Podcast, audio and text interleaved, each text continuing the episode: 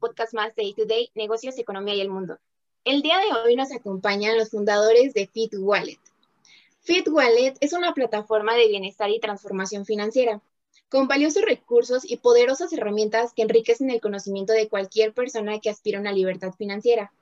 Es por ello que tenemos a estos grandes invitados. Démosle la más cordial bienvenida a Mirna Vázquez y a Luis Tirado, fundadores de Fit Wallet. Bienvenidos. Muchas gracias, gracias por la oportunidad. Muchas gracias.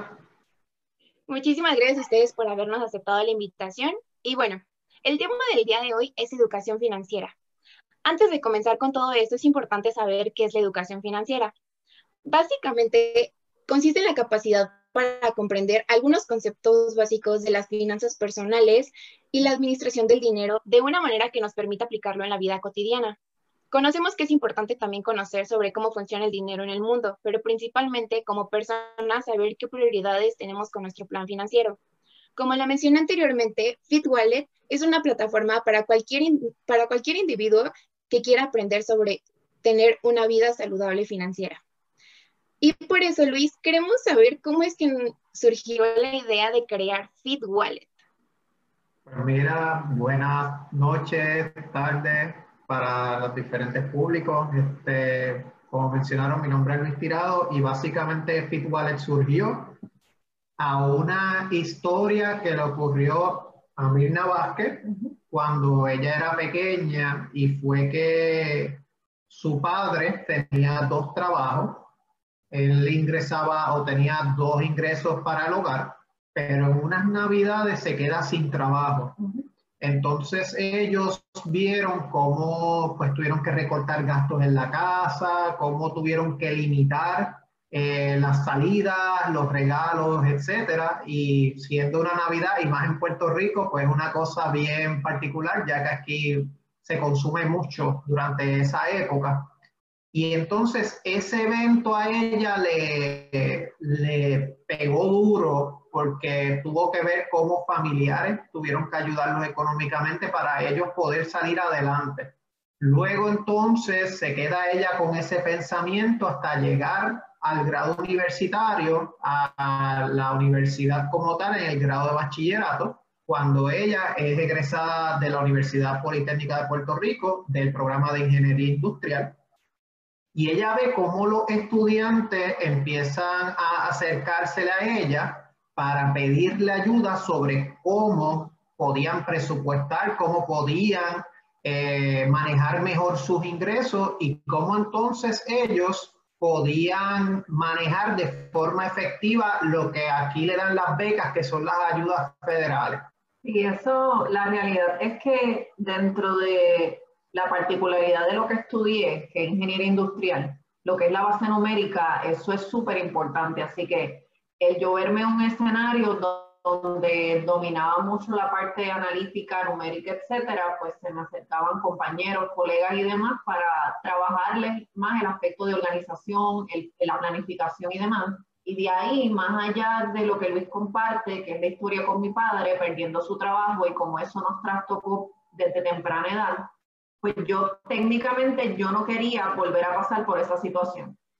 Más sin embargo, sabemos que situaciones como esa ocurren todos los días y aún así mis padres continúan teniendo una situación financiera delicada que si no fuese por el apoyo de sus hijos, que somos tres en la casa, pues posiblemente no pudiesen hacer muchísimas cosas de las que están pudiendo hacer gracias al apoyo de nosotros. Así que, ¿de qué forma pudiésemos crear eh, una plataforma que a sabiendas de que no somos los únicos que hablamos de finanzas, pero cómo trabajar el tema de una forma eh, mucho más humana, mucho más empática, aterrizando a la realidad de lo que es el comportamiento, más allá de lo que es el conocimiento numérico, y cómo hacerlo, como decimos acá en Puerto Rico, en arroz y habichuelas, lo más simple posible, lo más digerido posible, para que realmente veamos las finanzas como un aliado que cuando hablemos de dinero no, lo no, no pensemos solamente en lo negativo, sino cuánta oportunidad nos podemos abrir o cuántas puertas pudiésemos abrirnos en un futuro siendo sabios administradores de lo que ingresa nuestro hogar. Sí, es totalmente cierto lo que mencionas, Mirma. Hoy en día invertir se escucha como bolsa de valores, alza y baja, y nos espanta, la verdad es que espanta por lo que vemos al exterior. Cuando invertir puede ser microtransacciones, invertir en ti mismo, leyendo un libro, en tu persona, cuidándote. Y es, es el simple hecho de que como hoy en día la economía está en todos lados y más con un mundo globalizado, aún así sigue teniendo ese miedo de invertir. No, eso es para gente que tiene el dinero y de sobra. Cuando no, invertir puede ser pequeñas transacciones, microempresas, vas a invertir en la del vecino, en tal. Son pequeños entradas de dinero que en algún futuro, 10 años, 5 años, te van a abrir un mundo de, ¿sabes qué? Trabajé, trabajé todo el tiempo y tengo esto de regalo, ¿no? Sí, la verdad es que hay que aprovechar el tiempo. Me encantaría saber, ¿su plataforma es solo para la, nuestra isla hermana de Puerto Rico? ¿Es a nivel nacional? No, la realidad es que no, no la tenemos nacionalizada. Nosotros nuestro contenido actualmente trasciende y como nos estamos moviendo más al, al, apoyo digital, quiere decir que toda persona en este momento de habla hispana pudiese beneficiarse de nuestros programas de mentoría, de nuestro contenido en redes sociales, en nuestra página web, de nuestras herramientas, de nuestros cursos digitales y demás. Sin embargo, a futuro obviamente pensamos en, hacer modificaciones para el mercado anglosajón, aquellos de, que, hablan inglés, más sin embargo en este momento estamos enfocados a toda la comunidad habla hispana dentro y fuera de Puerto Rico. Claro, Mirna, como es importante saber que es para todo el mundo esta plataforma. Todos tenemos gastos, ya sean tecnológicos, estudios, salud, alimentos, entretenimiento. Entonces, todos tenemos que tener en cuenta sobre que es muy importante ser conscientes de que todos nuestros ingresos y al mismo tiempo saber sobre todos nuestros egresos y nuestros gastos para así poder desarrollar como algunas habilidades y saber si hay algún riesgo en nuestra economía o bien un beneficio como lo mencionábamos anteriormente, no solamente es todo lo malo, sino también hay oportunidades. Por eso es que queremos conocer, Luis, cuál es el objetivo de ayudar a los clientes en su vida financiera. Yo diría que hay varios objetivos. Está en el ámbito laboral y está también en el ámbito personal. En el ámbito laboral es un hecho el que las personas padecen de estrés y una de las principales razones de estrés determinado por estudios realizados por la Asociación de Recursos Humanos en los Estados Unidos ha determinado que el estrés financiero o temas monetarios es la principal causa de estrés en las personas. Esto pues tiene un impacto en, la, en el rendimiento de esa persona en el área laboral, ya que los puede desenfocar, puede incluso hacer que ellos lleguen tarde o que no estén presentes porque pueden estar allí eh, físicamente, pero su mente puede estar pensando en problemas financieros, que tengo que cumplir con las deudas, etcétera. Así que yo te diría que el que las personas tengan mayor conocimiento de educación financiera les permite tener una mayor o mejor administración del dinero de una forma más sabia, lo que entonces ayudaría a que esas personas puedan estar de lleno en el trabajo y puedan enfocarse más. En el ámbito personal, él te da paz y tranquilidad, porque tú puedes, por ejemplo, tú puedes saber que tu familia tiene un techo donde dormir porque estás cumpliendo con los pagos de la hipoteca. Tu hijo tiene muy buena educación porque le puedes pagar un colegio que les eduque de una forma apropiada.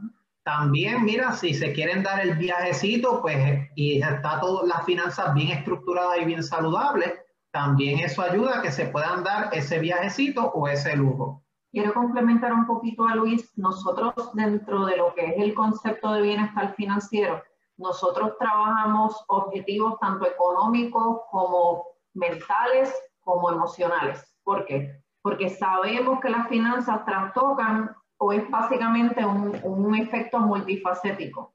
Si yo estoy bien económicamente, mi salud física se va a ver, eh, se va a ver, a ver beneficiada, mi salud mental también. Por el contrario, cuando las finanzas de no están bien, sabemos que mi productividad en el trabajo se va a ver afectada, mi salud física se puede ver afectada también y mi salud emocional también. Así que objetivos de eso, eso trifacético, lo que es mental, emocional eh, y lo que es económico. Yo te diría que son los tres pilares dentro de cualquier eh, plan financiero sabio eh, y por eso es que nosotros nos enfocamos en vivir un estilo de vida libre de preocupaciones financieras. Así que toda aquella persona que ingrese dinero, por lo mucho o por lo poco que sea, porque son palabras totalmente ambiguas, lo mucho y lo poco, cuánto es mucho, cuánto es poco, eso es irrelevante, todo depende de cómo tú administres tu dinero y de ahí entonces vas a ver los frutos a corto, mediano y largo plazo. Totalmente de acuerdo, ¿eh? totalmente de acuerdo, porque no, no va a ser lo mismo los gastos, no sé, de un universitario que está con sus papás, que un universitario que se fue de su ciudad natal para ir a estudiar. No va a ser los mismos gastos de una persona soltera con hijos a tener una familia y aparte los hijos. O sea, va a variar cada estilo de vida, va a sumar y restar gastos.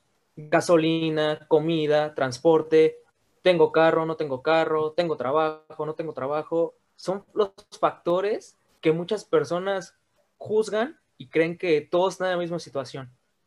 Pero cuando tú le preguntas, ¿tienes trabajo? No. ¿Tú tienes trabajo? Tengo dos y aún así no me alcanza. Tengo tres y ahí estoy estable, ¿no? Mirma, me encantaría saber, ¿por qué es tan importante conocer la educación financiera familiar como la educación financiera tanto personal? Mira, eh, obviamente todos comenzamos solitos, todos comenzamos como individuos. Y yo te diría que de la misma forma en cómo fomentamos el que como individuos seamos sabios administradores, eh, promovemos también el aspecto de conocernos como individuos, cómo somos como consumidores, cuánto nos afecta, cuál ha sido nuestra crianza, cómo yo puedo modificar, qué me golpea, etcétera, etcétera, porque cuando voy entonces con el transcurso del tiempo, conozco a mi media naranja, quiero formar una familia, un compañero, un compañera, etcétera.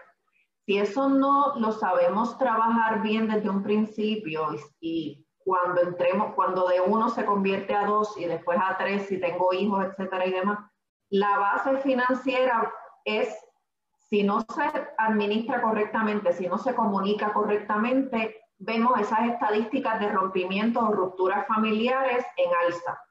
Queremos que el tema del dinero sea trabajado a tiempo, sea trabajado correctamente, porque si como individuos somos sabios, podemos llevar esa misma cultura, ese mismo conocimiento, esos mismos buenos hábitos, fomentarlos en un ambiente familiar y que entonces la riqueza de uno se multiplique a riqueza de muchos, porque entonces va a llegar el momento en que todos van a aportar hacia un mismo fin, multiplicando las oportunidades de crecimiento dependiendo de los objetivos que se trabajen como individuo y como familia.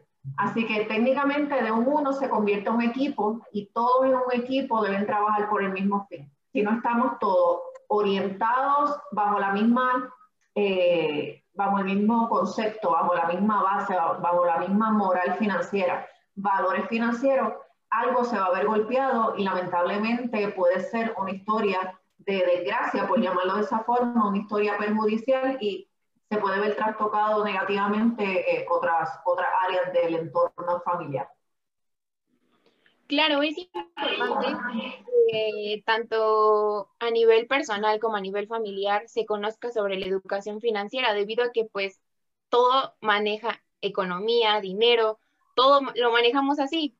Entonces es necesario tener en cuenta también que tenemos que tener nuestras metas claras sobre lo que realmente requerimos y que no todo, o sea, llega un momento en el que va a haber, eh, como lo mencionó antes Luis, va a haber un momento en el que podamos llevar a tener lujos, pero primero debemos tener una vida saludable financieramente hablando. No todo es darnos caprichos en la vida, sino también ser consciente de cuánto se dispone primero para poder tener una vida financiera adecuada. A lo cual quisiera que nos dieran algunas recomendaciones para cualquiera persona que quiera pretender cuidar su salud financiera de todo el público que nos está escuchando y queremos escuchar esas recomendaciones que nos darían. Mira, yo te diría que las primeras recomendaciones que podemos dar no tienen que ver con cantidad de dinero, tiene que ver más en conocer y en reconocer primero que la carrera es tuya. No nos podemos dejar llevar por lo que tiene o hace tu vecino, tu compañero de escuela, tu compañero de universidad, lo que tiene, lo que no tiene, porque ojos vemos, pero deudas no conocemos. Y muchas veces pensamos que el estilo de vida que esa persona está llevando va alineado a su realidad económica y la mayoría de las veces eso puede ser falso. ¿Por qué? Porque lamentablemente vivimos en un mundo donde nos dejamos llevar por lo que vemos, por los lujos, por estilos de vida que no necesariamente van alineados a la realidad y por eso lamentablemente vemos esas estadísticas de los bancos, eh, de las cooperativas, como le llamamos acá en Puerto Rico, eh, las deudas, los cargos por mora, este, las eh, hipotecas que los bancos se quedan con ella porque la gente no puede pagar la hipoteca. ¿Por qué? Porque es que vivimos por encima de nuestros medios, pero es básicamente para llenar llenarnos ajenos. Por eso es que enfócate en tu carrera, aterriza tu realidad económica y por el hecho de que tú en este momento no puedas darte el lujo o adquirir un bien o un servicio que tú realmente quieres, eso no quiere decir que tu vida está predestinada a que jamás lo vas a poder alcanzar. Es una cuestión de tiempo, es una cuestión de paciencia, pero eh, teniendo ese objetivo bien claro de y, y trazarte entonces esa meta. Si te va a tomar dos años poder darte ese viaje que tanto quieres, pues trabaja para que en dos años lo puedas realizar y evitar entonces encarecer tu estilo de vida endeudándote innecesariamente porque no tuviste la paciencia y no tuviste entonces el plan correcto para trabajarlo a tu tiempo y a tu propio pace, a tu propio paso. Así que la prisa no existe, es una cuestión de hacerlo con tiempo, volvemos de forma organizada y reconoce de que si algo no lo puedes tener ahora, no quiere decir que jamás lo puedas tener. Es una cuestión de trabajar y darte la oportunidad y el tiempo a futuro para que lo puedas alcanzar. Yo también quisiera abordar más en este tema y es que nosotros tenemos una herramienta útil que la usamos todos los días sin embargo, quizás no lo utilizamos para esa parte específica. Por ejemplo, cada, cada persona tiene un teléfono inteligente. Cada persona puede utilizar una aplicación de calendario que tiene el mismo teléfono y con eso tú puedes mantener una mejor estructura para que sepas cuánto y cuánto tienes que pagar, para que puedas cumplir con tus pagos. Eso es una herramienta bien efectiva que te puede ayudar a cumplir con tus deudas, tener una salud financiera estable para que entonces puedas organizar incluso esa misma herramienta te puede llevar también a mayor productividad si estás en un negocio emprendiendo o para cualquier cosa, porque nosotros, por ejemplo, tenemos en ese calendario hasta cosas personales como una cita médica o hasta el date de nosotros para ir a comer, todos tienen un color y ese color que tú le das a ese evento en particular es bien importante porque nosotros tenemos que visualizar las cosas más de una vez para entonces poder recordarlas. Y eso nos ayuda entonces a poder cumplir con las deudas y también tener una salud financiera más estable en esa parte. Sí, lo que Luis habla es del calendario arcoíris y es que una de las formas en que nosotros nos organizamos, eh, porque para ser sabios administradores del dinero también hay un componente de ser organizado y de planificar lo que son tus pagos y de tener una noción de cuándo me toca pagar qué, en qué momento ingreso dinero y cuánto es ese ingreso, porque a la hora de tú poder querer construir un buen historial de crédito, un sabio eh, presupuesto y demás, el aspecto del tiempo es importante. Y lo que Luis menciona es que nosotros, eh, como trabajamos y todos somos personas, pero también tenemos negocios y tenemos proyectos. Así que el calendario arcoíris, nosotros lo que hacemos es que le colocamos un color dependiendo del tipo de proyecto o actividad. Y por ejemplo, para todas nuestras obligaciones financieras en el mes, le ponemos el color verde. Y cada vez que yo veo en el calendario que hay una fecha en verde, es una fecha en que yo tengo que pagar algo. Y yo lo tengo que pagar ya sea porque yo tengo que ejercer el, el rol de pagarlo o porque automáticamente yo planifiqué para que el banco pague la tarjeta de crédito automática o, el, o la tarjeta de crédito se pague automático debitando directamente de la cuenta del banco. Así que hay diferentes estrategias para organizarse mejor nosotros utilizamos el calendario arcoíris y es que para cada tipo de, de, de obligación, ya sea económica, ya sea profesional. Por ejemplo, aspectos de mi marca personal, yo los pongo en rojo, porque me gusta el rojo y yo sé que cada fecha en rojo es que tengo una eh, oportunidad, una cita, algo relacionado a mi proyecto o a mi, o a mi trabajo. Así que organizarse de una forma diferente, visualizarlo un poco mejor, a nosotros nos funcionan los colores, a nuestros clientes a veces les exhortamos eso y es una forma rápida, sencilla, no hay que invertir mucho dinero, hay que sentarse un tiempo y organizarte y si les ayuda a ustedes o les es de beneficio organizar y ser bien colorido, pues posiblemente esa, herramienta le puede, le puede servir. Sí, o sea, lo que usted menciona es totalmente cierto. ¿Quién no ha tenido los famosos post-it que se van perdiendo por todos lados? Tengo que pagar el banco y está encima de otros cinco más.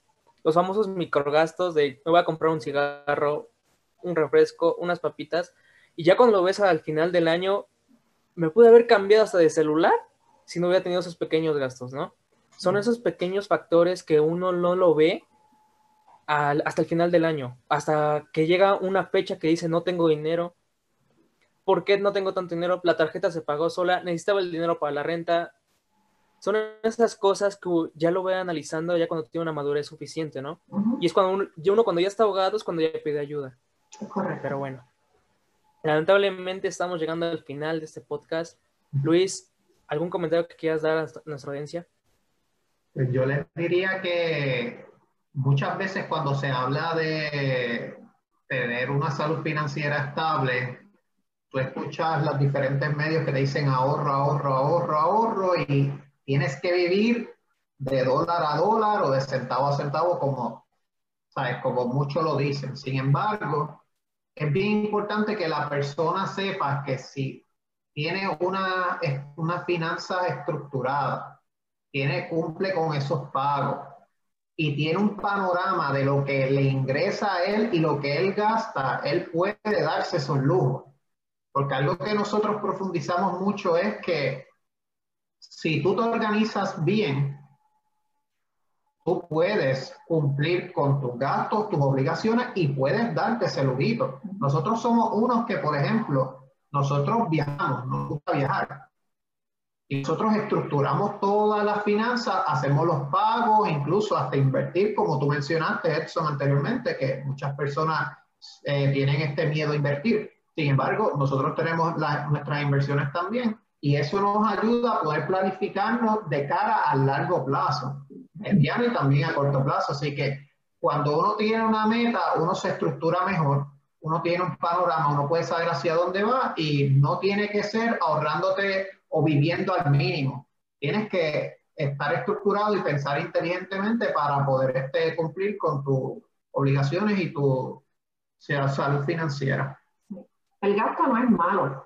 La realidad es que date el permiso para gastar y la única forma de darnos el permiso para gastar en lo que querramos es teniendo entonces una buena base presupuestaria y una noción de lo que es prioridad primero y después entonces cumplo con cualquier gusto, capricho y demás.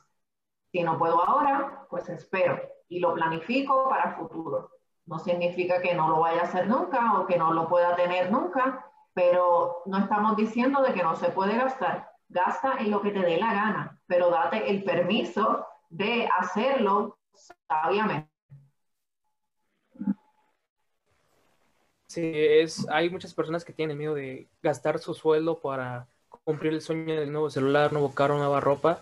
Y al vivir al día, pues, ¿para qué vivir, no? Ah, la vida está hecha para disfrutar. Sí, cuidar el dinero, pero no estar casado con, con él, como decimos aquí. Bueno, a toda nuestra audiencia, quiero recordarles que las, las redes sociales de, de Feed Wallet van a estar en la descripción también las nuestras. No olviden escucharnos en Spotify, Apple Music, en, Instagram, Facebook, YouTube. Créanme que la educación financiera tiene que ser primordial en estos días. Cuidar el dinero sí, pero también disfrutarlo. Saber por qué estás ahorrando, si no, no tiene chiste. De verdad, les agradezco que hayan tomado el tiempo para, para contestarnos. Lo disfruté como nunca y les deseo mucho éxito.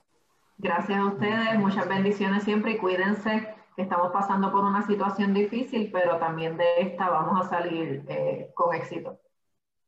Muchísimas gracias, en verdad. Muchísimas gracias a ambos y muchas gracias por el tiempo.